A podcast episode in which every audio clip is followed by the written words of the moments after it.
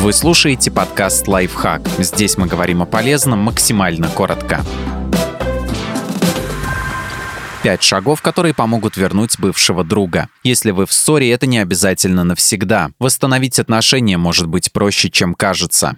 Установите контакт. Первый шаг потребует смелости и небольшого усилия, но без этого никак не обойтись. Можно не звонить человеку, а написать, скажем, в Facebook. Это немного снизит градус неловкости. Начните с теплого приветствия, скажите другу, что вспоминали о нем и поняли, что соскучились, поинтересуйтесь, как у него дела. Если завяжется интересный и активный разговор, это хороший знак. А вот если вы столкнетесь с игнором или холодными односложными ответами, скорее всего, попытка наладить общение провалилась.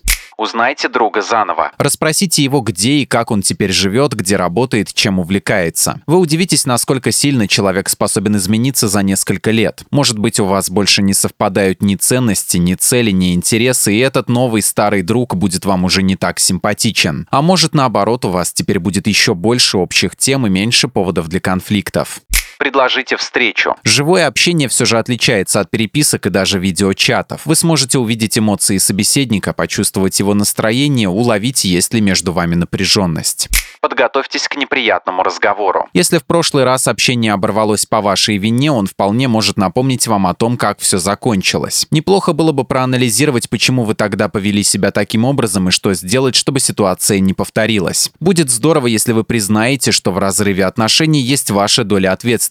И может сочтете нужным извиниться, если есть за что. В обратную сторону такой подход тоже работает. Если обидели вас, вы вправе ожидать, что друг признает свою вину и будет вести себя иначе встречайтесь почаще. Чтобы приятельство переросло в крепкую дружбу, нужно 200 часов общения. Сейчас вы фактически начинаете отношения с нуля, так что вполне вероятно пройдет год или два, прежде чем ваша дружба выйдет на прежний уровень.